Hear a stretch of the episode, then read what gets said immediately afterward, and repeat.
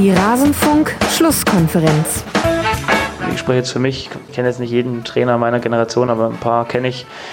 Ja, vielleicht ist es ein Schlüssel. In Bayern sagt man, scheißt da nichts, dann fällt da nichts. Vielleicht trifft es das ganz gut. Alles zum letzten Bundesligaspieltag.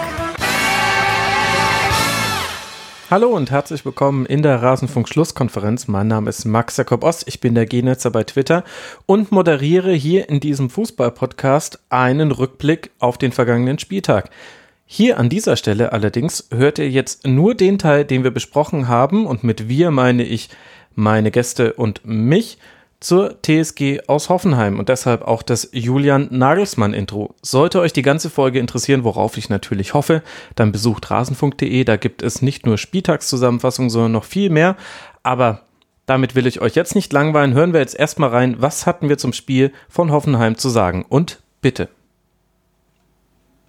Wenn wir über Hoffenheim indirekt sprechen als nächsten Gegner von Raber Leipzig im DFB-Pokal, dann lasst uns auch direkt über Hoffenheim sprechen und damit auch über den VfB Stuttgart, der in der sechsten Minute in Person von Mario Gomez im Konter die Chance aufs 1 zu 0 vergibt und nur zwei Minuten später in Unterzahl ist. Sein Mannschaftskollege Insua fliegt mit Rot nach hohem Bein und VAA-Einsatz vom Platz. Jetzt musste dann der VfB 82 Minuten in Unterzahl spielen und damit wird es für uns schwieriger, diese Partie einzuordnen. Sebastian, wir probieren es trotzdem mal. Die Tore für Hoffenheim sind innerhalb von zwölf Minuten gefallen. Was muss sich denn beim VfB Stuttgart verändern, damit die De Defensive nicht wieder so schnell kollabiert? Ja, natürlich. Ähm, eine rote Karte nach acht Minuten ist natürlich schon ein, ein herber Rückschlag. Dann auch gerade für ein Team wie, Stutt wie, wie, Stuttgart, das dann sowieso, denke ich mal, nicht gerade vor Selbstbewusstsein strotzt äh, nach den vergangenen Wochen. Und mhm. wenn man dann eine berechtigte rote Karte, wie man natürlich anführen muss, ähm, nach acht Minuten bekommt, dann, dann wird es ganz, ganz schwer. Sie haben es dann auch eigentlich ganz gut gemacht, denke ich mal, bis, bis zur Halbzeit. Ähm, und dann, wenn dann halt Hoffenheim äh, ins Rollen kommt, dann wird es natürlich auch äh, schwierig. Und ähm, dass dann die Tore natürlich so, so schnell fielen, sind eigentlich ja gewisserweise typisch dann für ein Team, das dann schon jetzt so ein bisschen mit dem Rücken zur Wand steht. Und ähm, ja, sie waren dann am Ende chancenlos. Natürlich für Weinzel ist es äh, ein maximal unglücklicher Start jetzt mit 0 zu 8 Toren aus zwei Spielen und, und keinem Punkt. Ähm, es wird schwer für Stuttgart. Ähm, sie müssen auf jeden Fall schauen, dass sie da defensive mehr, mehr Stabilität reinbekommen. Sie haben jetzt mit 21 Gegentreffern gemeinsam mit Fortuna dann die meisten, die meisten Tore schon hinnehmen müssen. Mhm. Und ich denke, das ist auch ein, ein Punkt, wo Weinzel dann vor allem ansetzen muss. Natürlich ähm, hätte Wenn und Aber, aber Gomez hatte das 1-0 auf dem Fuß. Wäre es gefallen, wer weiß, wie es dann ausgegangen wäre, nur es ist halt nicht und ja, es ist halt symptomatisch gerade für den VfB Stuttgart. Ja. Also definitiv spielt der Kopf eine Rolle. Ich habe mich gefragt, Konstantin, welche Rolle Taktik dann da noch übernehmen kann. Also klar, VfB Stuttgart musste auch einen hohen, hohen läuferischen Aufwand betreiben und gleichzeitig hat Hoffenheim eine unglaubliche individuelle Qualität. Also allein das äh, Dribbling von Reese Nelson zum 1 zu 0. Das ist auch sehr, sehr schwierig zu verteidigen. Aber die Tore, die danach gefallen sind, die fand ich interessant.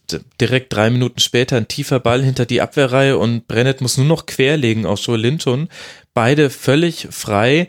Das 3 zu 0 von äh, Belfodil auch gut herausgespielt, aber zu verteidigen und das 4 zu 0 legt Gentner ihm dann wunderbar auf, äh, Belfodil, das würde ich jetzt dann sogar abziehen wegen krassem individuellen Fehler. Aber wie kommt es denn, dass Stuttgart trotz einer Fünferkette, die man ja dann auch in Unterzahl weiter versucht hat zu spielen, über so relativ einfach zu spielende Diagonalbälle in den Rücken der Abwehr dann komplett entblößt war? Was hätte man da tun können? So weiter spielen wie in der ersten Halbzeit. Äh, in der ersten Halbzeit hat ja Stuttgart ist doch ganz gut verstanden, die, also das 5-3, äh, die, die, den Zwischenlinienraum sehr eng zu halten. Ja, ähm, dass diese Bälle quasi gar nicht gespielt werden können. Oder dass die Bälle eben dann verschluckt werden von der Stuttgarter mhm. äh, Formation. Ähm, und das hat in der ersten Halbzeit eigentlich ganz gut funktioniert. Klar, man war in Unterzahl, äh, Hoffenheim ist eine ist an sich eine Top-Mannschaft, trotz allem, äh, also trotz dieser etwas äh, merkwürdigen Saison bisher. Ähm, trotzdem ist es eine Top-Mannschaft und ähm, aber Stuttgart hat es an sich gut, ins gut geschafft. Da lassen natürlich ein bisschen die Kräfte nach. Man spielt zu zehn für quasi das ganze Spiel. Ähm, Tomi auf der linken Seite dann äh, defensiver, äh, nicht optimal gegen Brennet. Ähm, hier und da. Das war eben dann irgendwie aus der Not geboren auch. Weil Insua ist ein anderes Kaliber defensiv. Ähm, aber der fliegt eben so, so frühzeitig vom Platz ähm, und da will Weins ja auch nicht direkt den Wechsel vornehmen. Ich wüsste jetzt auch gar nicht, wer, wen er da hätte bringen können für die Außenverteidigung. Ähm, also ja, da war, war, ihm auch, war noch da, aber da hätte er ah, ja, stimmt, Maffeo eingewechselt müssen. Mhm. Ja, genau, da hätte er Maffeo dann auf die, oder Beck auf die linke Seite, Maffeo rechts. Ich hatte auch Weinz im Hinterkopf eventuell äh, Tomi draufzulassen und äh, nochmal umzustellen dann in ein offensiveres System. Aber die Tore fielen dann in so schneller Abfolge, da war dann auch nichts mehr zu machen. Ähm, also es war ja unter zehn Minuten, da stand es auf einmal äh, 0 zu 3. Ja. Oder, oder innerhalb von zwölf Minuten 0 zu 4, da ist ja dann auch der Trainer, kann ja in dem Moment gar nicht mehr reagieren. Ähm, deshalb hat er vielleicht auch Tomi dann, dann nicht unbedingt runtergenommen, äh, weil der an sich fürs Offensivspiel auch wichtig sein kann. Die, die Zwischenlinie, also der Zwischenraum war äh, in der ersten Halbzeit äh, zu. Und in der zweiten Halbzeit dann wurde der einmal aufgebrochen mit einem Dribbling. Das ist äh, da kommt die individuelle Klasse zum Tragen, die mhm. Hoffenheim hat im Mittelfeld. Ähm, sowas kann passieren. Ähm, da sich Stuttgart natürlich auch arg defensiv, ganz wenig Entlastung, dass dann Hoffenheim ähm, zu irgendeinem Zeitpunkt dann es schaffen wird, auch ein Tripling ähm, zum Aufbrechen dieser Strukturen zu nutzen. Das ist dann so ein bisschen zwangsläufig.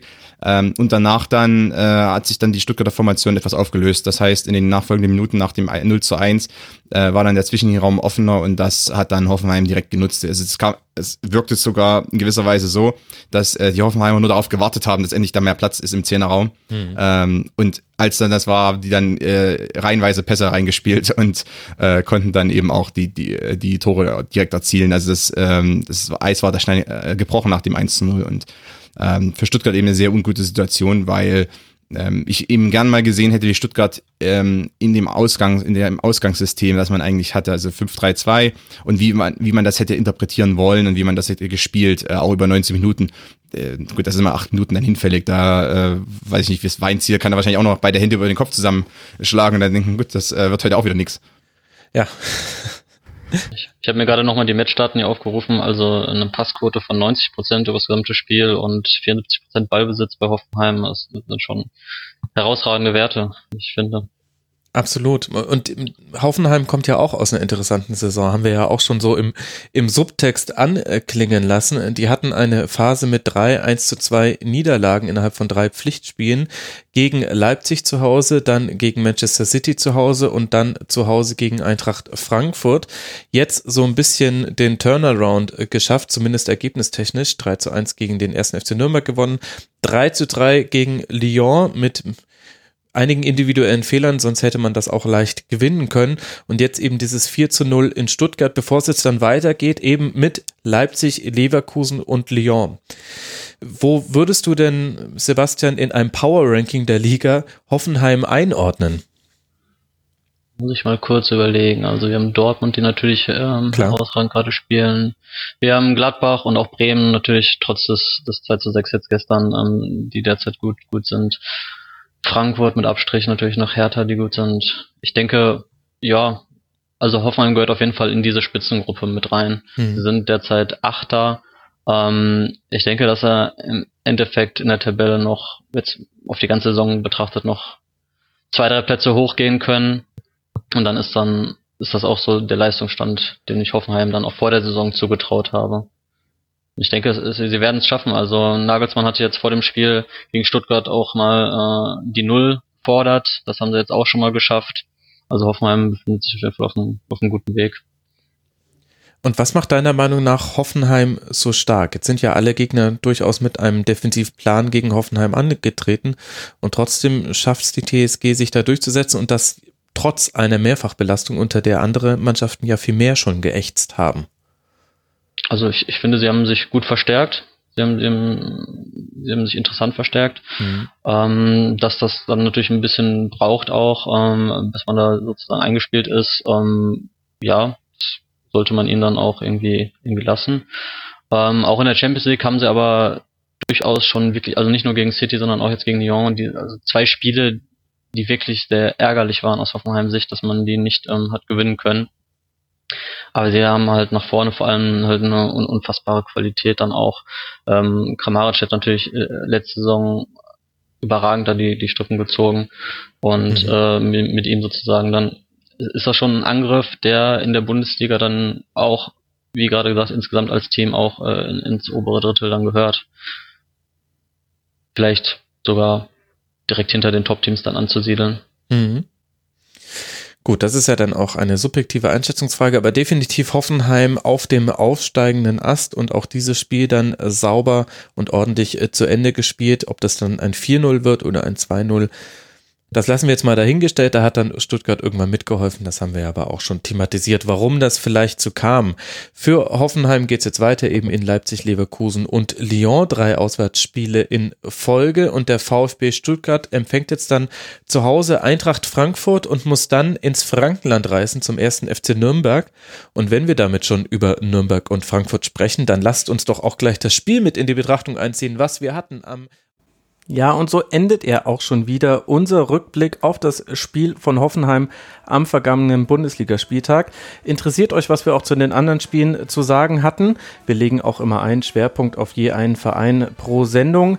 Dann geht doch mal auf rasenfunk.de. Da findet ihr auch noch viele andere Fußball-Podcast-Folgen zu den europäischen Top-Ligen, zu zeitlosen Themen.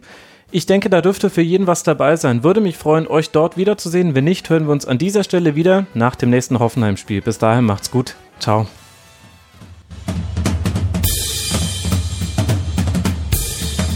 Das war die Rasenfunk-Schlusskonferenz. Wir gehen nun zurück in die angeschlossenen Funkhäuser.